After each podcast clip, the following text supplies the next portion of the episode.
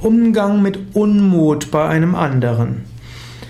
Manchmal äußern Menschen ihren Unmut, manchmal äußern sie subtiler, manchmal massiver.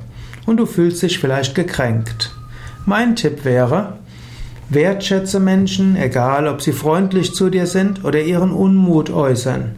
Manchmal geschehen Dinge, die nicht so schön sind. Manche Menschen versuchen das Beste daraus zu machen, manche schimpfen lautstark.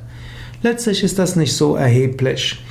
Letztlich kommt es darauf an, man bespricht Sachen und man schaut, wie man zusammen gemeinsame Anliegen angeht. Und manche machen es mürrisch und manche machen es gerne. Es spielt letztlich für das große Ganze nicht die große Rolle. Sage nicht jemandem, wenn du es nicht mit Freude machst, dann mach es halt gar nicht.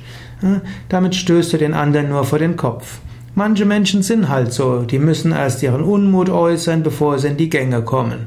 Ich habe schon erlebt, dass ich sage, die Unmutsäußerung ist der Antrieb des anderen, um es nachher effektiv angehen zu können. Also, wenn der andere seinen Unmut äußert, toll, dann weiß ich, er wird sich jetzt richtig engagieren.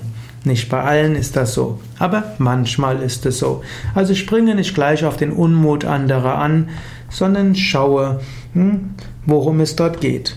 Und wenn jemand seinen Unmut äußert für etwas, was dich gar nichts angeht, du musst jetzt nicht gleich ihn korrigieren und ihm alle positiven Sichtweisen vermitteln.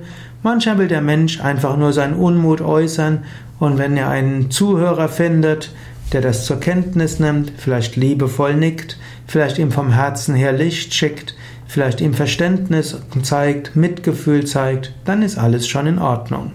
Das gilt natürlich in Partnerbeziehungen ganz besonders. Versuche nicht, deinen Partner die, die, Sichtweise des Chefs zu vermitteln, wenn dein Partner den Unmut über den Chef äußert. Er will einfach nur dein Mitgefühl.